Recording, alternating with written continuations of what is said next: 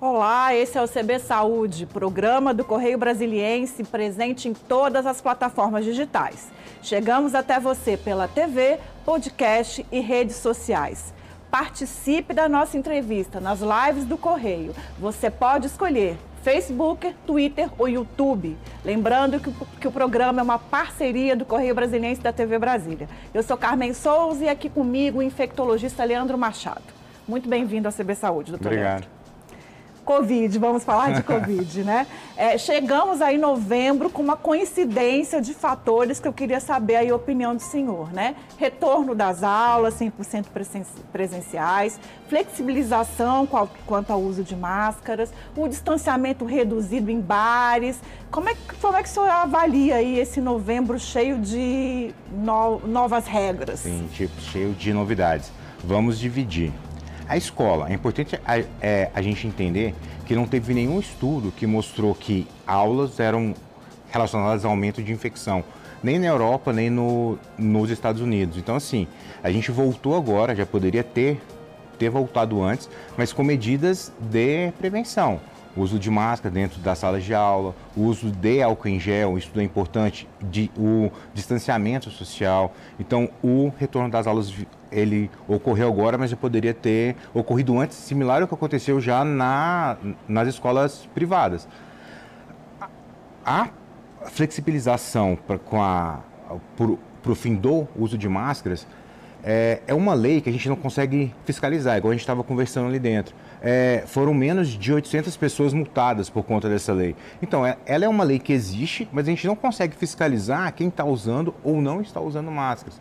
Então, você tem uma lei que você não consegue punir, as pessoas hoje, elas, elas usam a máscara não por conta da lei, porque elas entenderam a necessidade desse uso de máscara. Então, quem usa vai continuar usando com lei ou sem lei. Quem não usa vai continuar não usando as máscaras com lei ou sem lei. O que é importante é a gente conscientizar a população do que o fato dela não estar usando máscara pode gerar, tanto para ela como para outra, outras pessoas. Nós temos hoje, eu acho que 80% da, da, da população vacinada com uma dose em, no, no DF e mais de 60% com, com duas doses. Nós sabemos que, que a vacina ela não impede a infecção, ela diminui, mas ela não impede. O que ela faz é diminuir o número de, de casos graves. Então você vai ter pessoas infectadas que não estão graves transmitindo. Se eu diminuo o número de pessoas com máscaras, se eu diminuo esse distanciamento social, eu vou ter novas pessoas se infectando, mesmo vacinadas. E com isso eu aumento a chance de ter variantes, de ter mutações, de ter vírus que podem até ser resistentes a essas vacinas que nós usamos. Então é importante a gente entender qual é o papel da máscara. Ah, eu estou sozinho no Lago Sul, numa lancha, no parque, sem ninguém estar perto, sem máscara. Ah, você começou a a entrar em, em alguma área que tem pessoas próximas, use a máscara. Por quê? Porque assim você consegue se proteger e, e proteger as outras pessoas. E é importante também é, um cuidado com a tua máscara.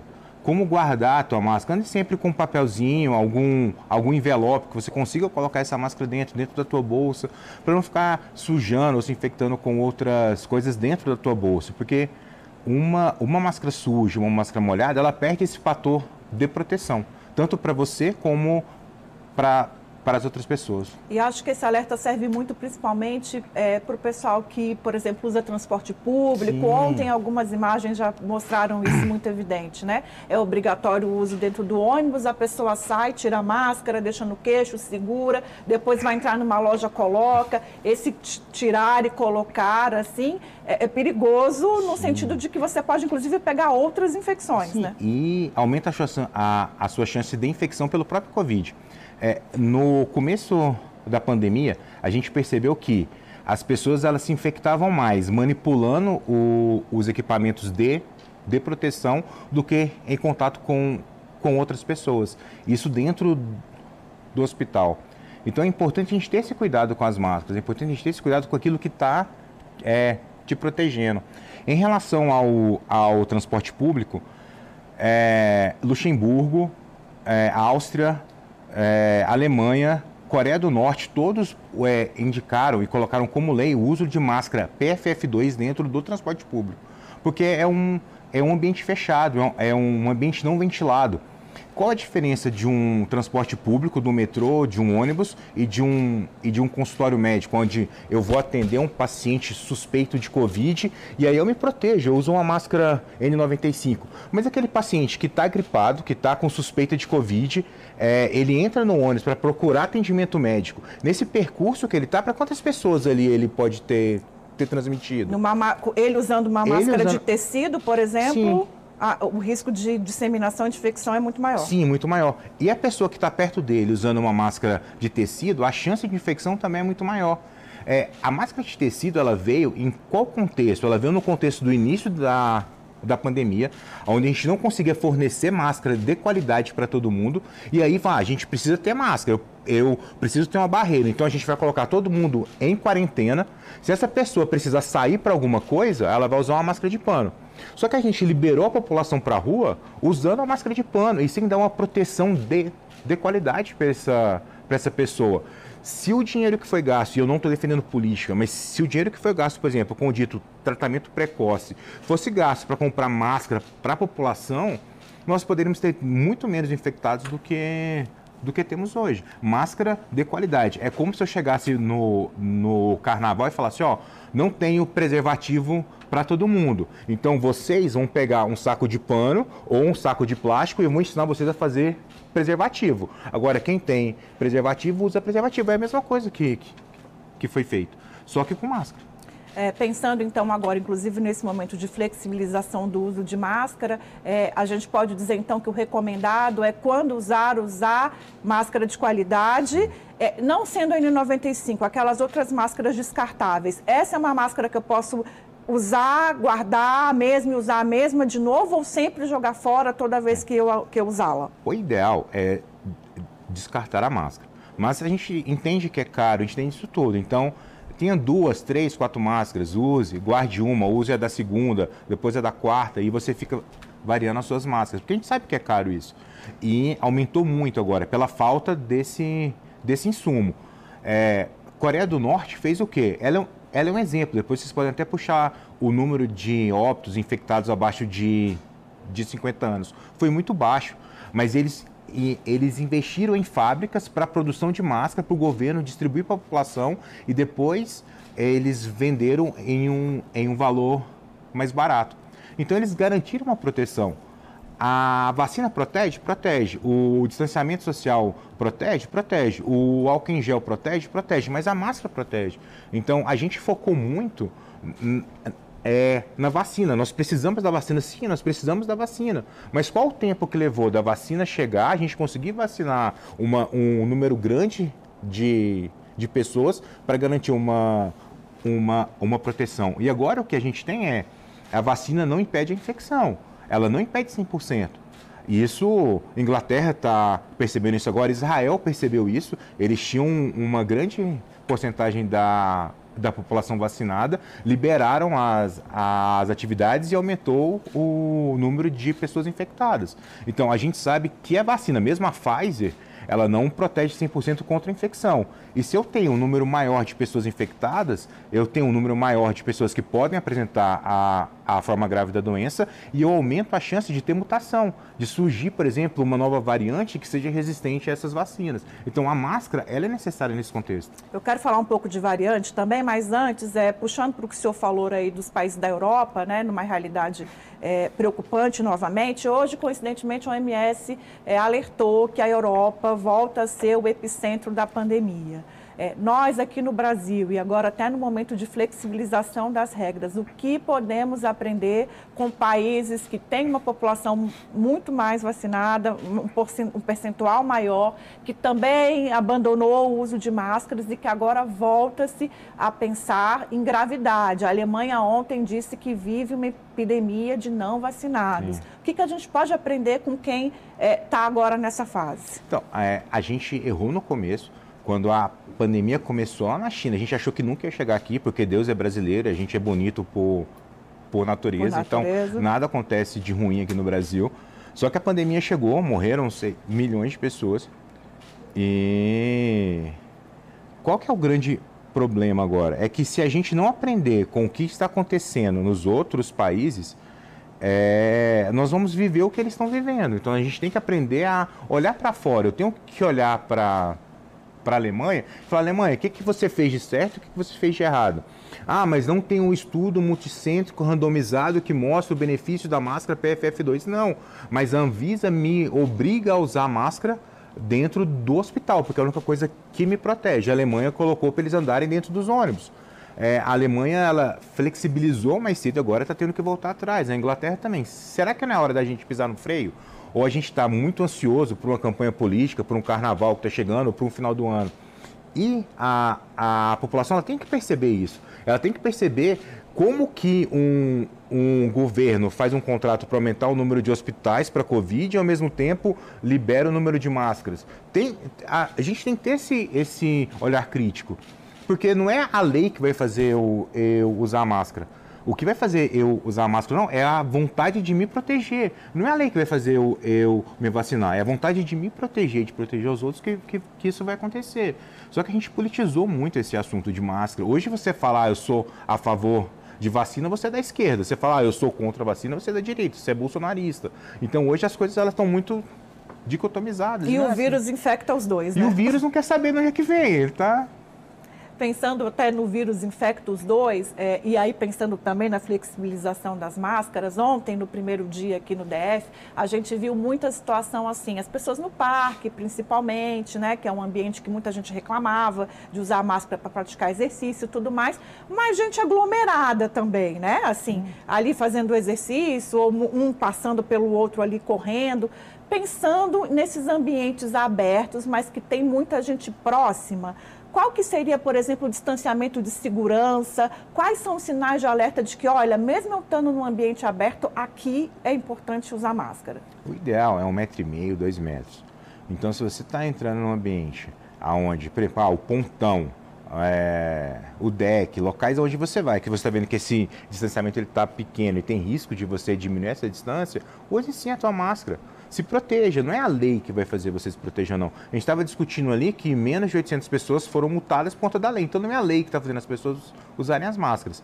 Então, assim, se você, tá perce... se você não, tá... não está se sentindo segura naquele ambiente, use a máscara.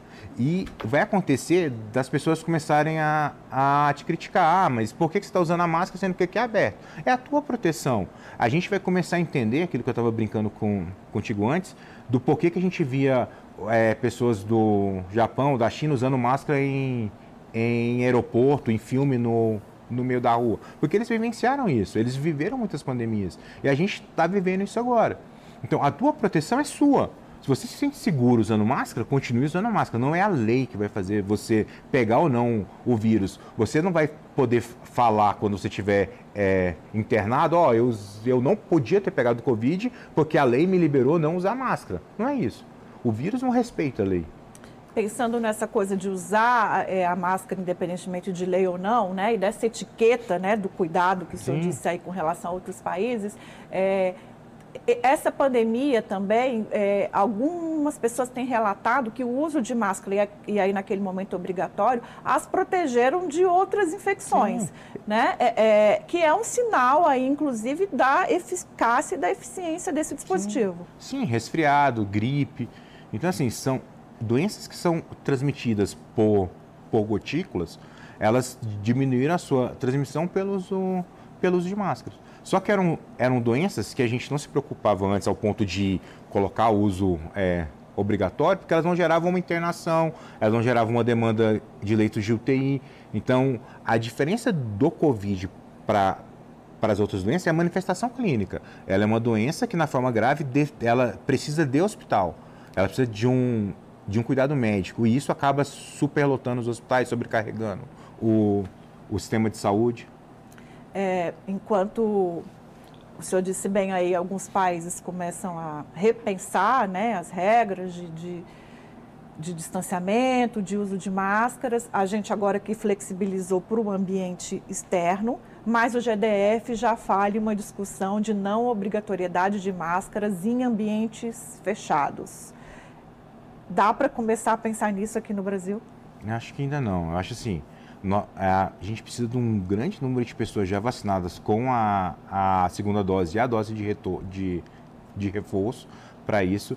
Mas é aquilo que eu estava falando. É uma lei que a gente não consegue fiscalizar. E eu acho que mesmo se chegasse hoje e falasse, ó, não é obrigatório usar máscara, você pode ficar sem usar máscara, não, as pessoas continuariam usando máscara, pela sensação de proteção que elas têm com, com a máscara. Em ambientes fechados, a gente consegue, é, e aí pensando inclusive que já se sabe sobre a disseminação do vírus, digo isso porque, por exemplo, no começo as pessoas tinham muita preocupação com superfície, Sim, né? É. Essas mudanças foram mudando, né? A ciência foi mostrando né, de que forma que o vírus se, se comporta. Pensando hoje, pelo que se sabe, em ambientes fechados, quais são os ambientes mais perigosos? Não ventilados, não arejados, onde não tem uma troca de ar. Assim, você, o, o, o vírus ele mantém mais dentro, é, mais tempo ali. Tem uma discussão se se transmite ou não por, por aerossol. Tem uma linha, até o próprio CDC norte-americano soltou isso, que existe sim uma, uma transmissão por, por aerossol pequena, mas, mas o que existe. é transmissão por aerossol? É, gotícula é quando você tem uma pequena quantidade de saliva líquida e ali ela, ela, ela transmite, só que ela não fica no ar. O, o aerossol é como se fosse um desodorante. Ele fica no ar. Então você, por passar por, por aquele ambiente, você se infecta. Você respirando aquele ar, você se infecta. Então, existe sim essa transmissão pequena, mas existe. Então, pensa, você em um local fechado, um escritório lá, é, 10 metros quadrados, 5 pessoas trabalhando, 3 pessoas doentes.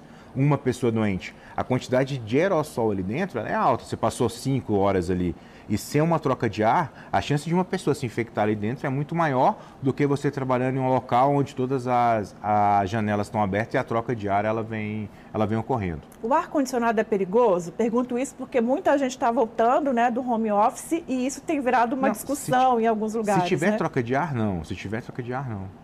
É tranquilo. Sim. Ainda que com a janela fechada. O ideal é a janela aberta. Mas, ah, eu, tô, eu trabalho no subsolo que não tem janela, a gente tem que abrir. É, é, usar o, o ar condicionado. Nesses locais é importante que o, o filtro do ar seja trocado, tenha uma higienização, mas a chance é maior é maior do que se tiver uma troca de ar. Voltei, falei há pouco sobre esses cuidados com relação à limpeza de sacolas, comida, roupa. Isso tudo já dá para descartar ou é melhor, assim, quanto mais cuidado, A gente mais percebeu que, é, que, que, que a transmissão é muito pequena por isso. Mas se você se sente segura fazendo, eu tenho pacientes que fazem isso até hoje, mas eles, eles se sentem seguros fazendo. Eu acho que isso é importante, é a tua sensação de segurança. Ah, eu, eu por exemplo, não faço, eu tenho a o meu ritual com compras, mas eu tenho um paciente que deixa a compra uma semana antes de levar para dentro de casa.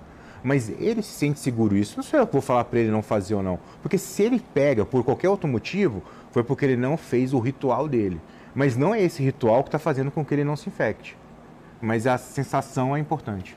É, essas dúvidas, inclusive, faz, não faz, a, a, dá a sensação também de que falta, tudo bem que é um vírus novo que está se conhecendo, mas que faltam campanhas, Sim. que faltam uma estrutura educativa para que as pessoas não fiquem também no eu acho que, hum. no, no, arriscar, né? Então, isso acho que é muito culpa nossa, assim, a gente não teve um trabalho, culpa nossa que eu falo pro, profissionais da área de saúde, que a gente não teve um trabalho de educar a população nesse sentido.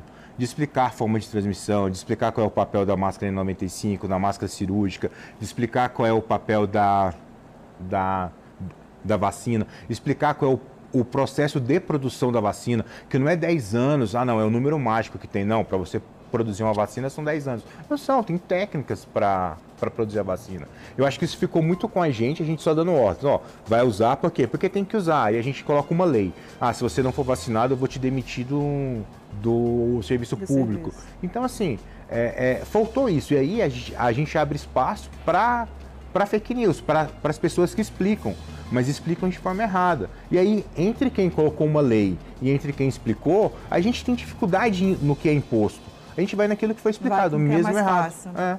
Leandro, vamos fazer um pequeno intervalo. A gente continua falando de vacina e do impacto dos não vacinados Perfeito. nessa pandemia. Hoje o, CB, hoje o CB Saúde bate um papo com o infectologista Leandro Machado. Não sai daí não, ainda dá tempo, mande suas perguntas, a gente volta daqui a pouquinho.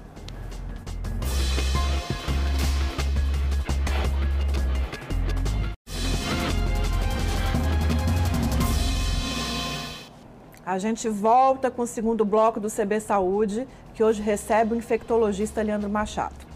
Como prometido, vamos falar dos não vacinados, Sim. né? Não imunizados. A Alemanha, essa semana, disse que está vivendo uma epidemia de não vacinados, inclusive com os hospitais chegando ao limite, né? De capacidade por conta dessa população.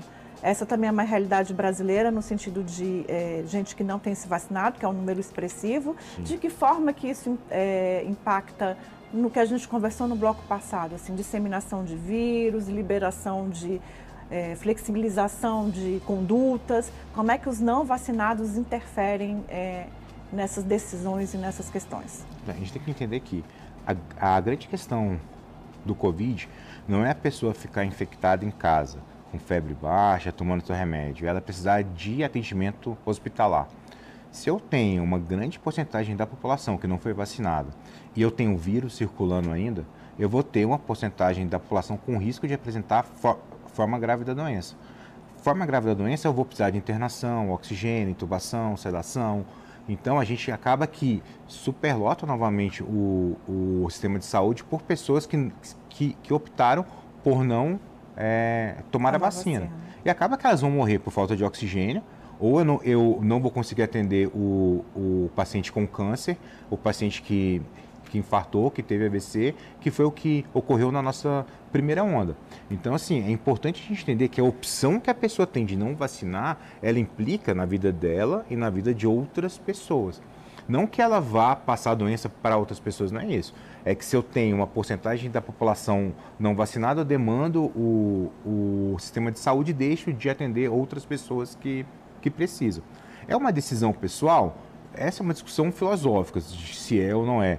Mas é uma, é uma decisão que acarreta muito prejuízo para ela e para outras pessoas. O que a gente tem hoje no país, no Brasil, de pessoas internadas graves, a grande maioria, 90%, são pessoas não vacinadas. Então, hoje o, o serviço de saúde ainda demanda por conta de pessoas não vacinadas. Por isso a importância de a gente conseguir vacinar todo mundo. E, aqui, e o que a gente estava discutindo hoje? Eu escuto isso muito em consultório. Ah, mas é uma vacina que foi é, de, é, desenvolvida em menos de 10 anos, foi desenvolvida em 1, 2 anos, não dá para confiar nessa vacina. É, existem métodos para você desenvolver uma vacina que pode demorar 10 anos, igual a da malária, que agora começou a sair, devido à baixa, a, falta de investimento. Mas você tem uma, uma, uma vacina onde os grandes laboratórios do mundo estão colocando milhões, bilhões ali, essa vacina sai mais rápido. mais rápido. Então, assim, é o que você quer gerar. Todos os, os países buscando isso. Você tendo um mundo como demanda para vacina. Então, o, o capitalismo é isso ah, eu, eu sei que eu vou vender, eu vou colocar mais dinheiro para produzir vacina. Eu sei que eu não vou vender. Não, peraí, isso aqui a gente deixa para para segundo plano. Vira prioridade, né? Isso. Esses desdobramentos que o senhor disse há pouco com relação aos não vacinados, serve também para quem não completou é, o regime sim, vacinal? Sim, é a mesma coisa. A gente só considera uma pessoa vacinada se ela completar o, o regime vacinal. Então é importante sim você vacinar. Ah, mas eu não quero vacinar porque eu tive efeito colateral tive febre, tive dor, mas efeito colateral e vacina a gente convive desde o início da vacina. É, eu não sei se quem está nos vendo tem filho, ele ia levar filho pro pediatra para vacinar. O pediatra falava, ó, mãezinha, essa vacina aqui, ele pode ficar sem comer, Febre. ele pode ter uma febrinha, vai ficar chatinho, vai doer o braço. Então, efeito colateral com vacina a gente sempre teve. É, agora, o efeito benéfico que, que é a, a proteção é muito maior do que esse, esse efeito colateral. Falando de proteção, é, é, a gente recebeu aqui uma pergunta de quem está nos assistindo sobre a possibilidade dessa proteção ter que ser reforçada regularmente. Vamos, será que isso vai acontecer com a vacina da Covid? Assim, é, aplicações é, periódicas, regulares? Provavelmente. A gente percebeu que para casos leves a proteção cai com, com seis meses. Então, provavelmente, a gente vai vacinar de forma periódica, similar ao que é com a H1N1 da gripe. Qual vai ser esse período? A gente não sabe. Ah, vai ser de seis em seis meses? Vai ser uma vez ao ano? Difícil a gente saber ainda. Mas que isso vai acontecer, vai. E a Covid vai fazer parte da nossa, da nossa vida, assim como a dengue faz, assim como a H1N1 faz. Por quê? Porque a gente não vai conseguir atingir o que a gente chama de imunidade de rebanho para conseguir é, é, erradicar a doença. Porque a vacina ela não impede a infecção. Esse é o problema. Ela não impede 100% da infecção. Ela diminui a chance de você se infectar, mas você continua se infectando e transmitindo para outras pessoas. É, e aí eu acho que entra uma outra questão nessa discussão que a gente falou lá no primeiro bloco, que eu acho importante reforçar agora, que são as variantes, né? Sim. O OMS hoje, quando disse que a Europa é o epicentro, também disse que a Delta responde por mais de 90% dos casos. Há uma falsa sensação, eu imagino, queria que o senhor explicasse, de que a Delta não chegou aqui no Brasil com o que se esperava. Isso é verdade? Não, chegou, chegou no Brasil.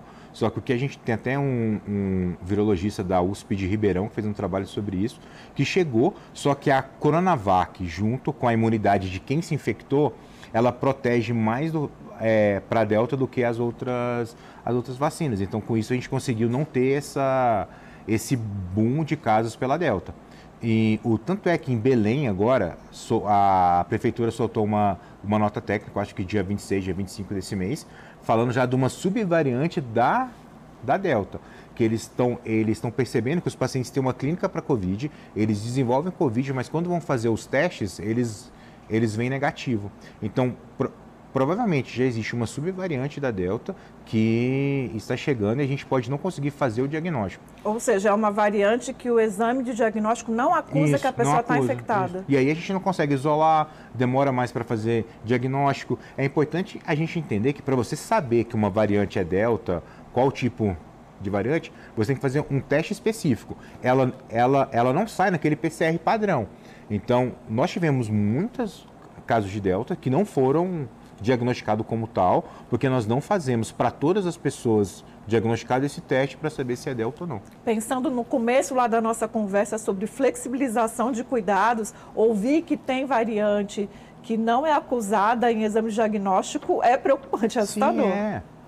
Eu acho que, assim, a, a gente começar a liberar as pessoas para aglomerar e, e, e, não vamos ser hipócritas. Ah, não, eu não estou liberando para aglomerar, eu estou liberando para ir para um restaurante, para ir para uma festa, para ir. Isso é aglomeração.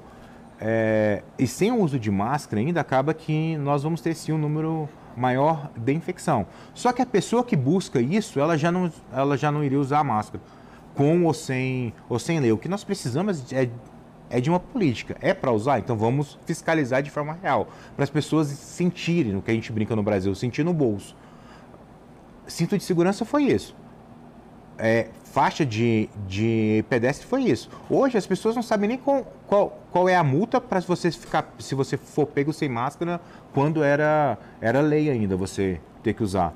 Então, e aquilo que a gente falou, foram menos de 800 pessoas. Será que só 800 pessoas não usaram, da, máscara. não usaram máscara? Então, assim, a gente não está fiscalizando. Então, essa lei não faz sentido por isso. Mas se realmente a gente entender o papel da máscara e começar a fiscalizar com, com lei, com lei, ó, com, com multa, com orientação, orientação. Campanha, é, é, porque também a gente é muito punitivo, né? A gente, a gente precisa disso também, de mostrar para a população que ela precisa usar. E se eu chego para você e falar, você precisa usar máscara, mas eu não vou te dar a máscara que eu dou para o meu médico, não. Sabe esse pano que você tem na sua casa? Pode fazer a máscara dele, ela vai, pô, mas que máscara é essa que eu vou fazer do pano? Eu então, vou não, fazer. Não né? vou usar isso, não serve para nada. Falando em política, eu só testou um pouco agora a importância da testagem, né? De que esse teste que a gente faz, o básico, não indica aí algumas informações importantes com relação ao enfrentamento ao coronavírus. Esse também foi um ponto que o Brasil tem pecado, né, com relação é, a gente a... não tem uma política disso, a gente não tem uma política, existe, mas ela é muito pequena, para não falar aqui, para não é... existem pessoas sérias trabalhando nisso, mas a gente não teve uma política nacional de enfrentamento ao Covid. E o, o que é isso? Vamos supor, ó, essa pessoa aqui se infectou a Coreia do Norte foi assim: essa pessoa X se infectou. Tá, pessoa X se infectou. Você mora em que casa? Você mora nessa casa. Pessoal, vamos lá, saúde pública, saúde básica, vamos na casa dessa pessoa. Quantas pessoas nessa casa têm sintomas? Ah, cinco pessoas. Então vamos testar e isolar elas. Essas pessoas que têm sintomas, elas fazem o quê? Elas trabalham nessa clínica, nessa clínica, nessa clínica. Ah, vamos lá nessa clínica. Quantas pessoas têm sintomas? Essa. Vamos isolar e testar. Então, assim, você buscar os casos, isolar as pessoas que têm sintomas, porque assim você controla a doença. A gente fez o quê? A gente está esperando o Covid passar.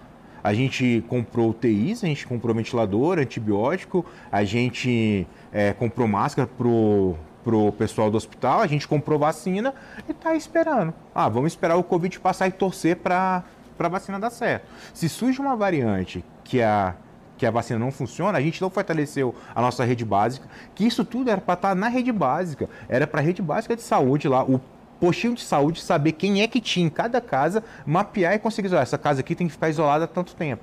E a gente não conseguiu fazer isso. Então, se hoje a gente tiver uma variante que a Deus nos livre disso, que nenhuma vacina proteja, a gente volta à primeira volta. onda. E do zero, sem nada construído para enfrentar. Vamos pegar dinheiro emprestado de novo para construir o TI de novo, vamos fazer o que a gente fez antes. Volta, volta à primeira onda e com um saldo aí de mais de 600 sim. mil vidas sim, perdidas. Sim. Né?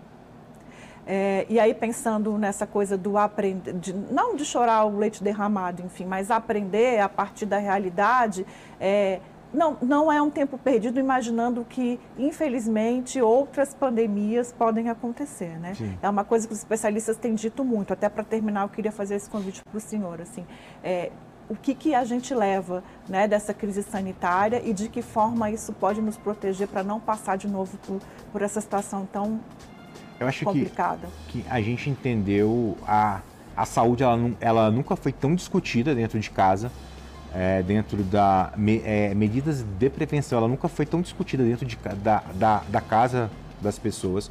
Então acho que o que é importante a gente entender agora para próximas epidemias que, que vão ter novas doenças é a gente educar a população. Porque não adianta lei, não adianta norma. Se você não educar a população para ela entender o porquê daquilo, a gente não consegue combater a infecção. Doutor Leandro, muito obrigada pela sua participação agradeço. aqui no Subir Saúde. Parabéns pelo trabalho aí de combate à Covid-19. Obrigado. Obrigada a você também que nos acompanhou em mais uma edição do CB Saúde. Fique bem e até a próxima.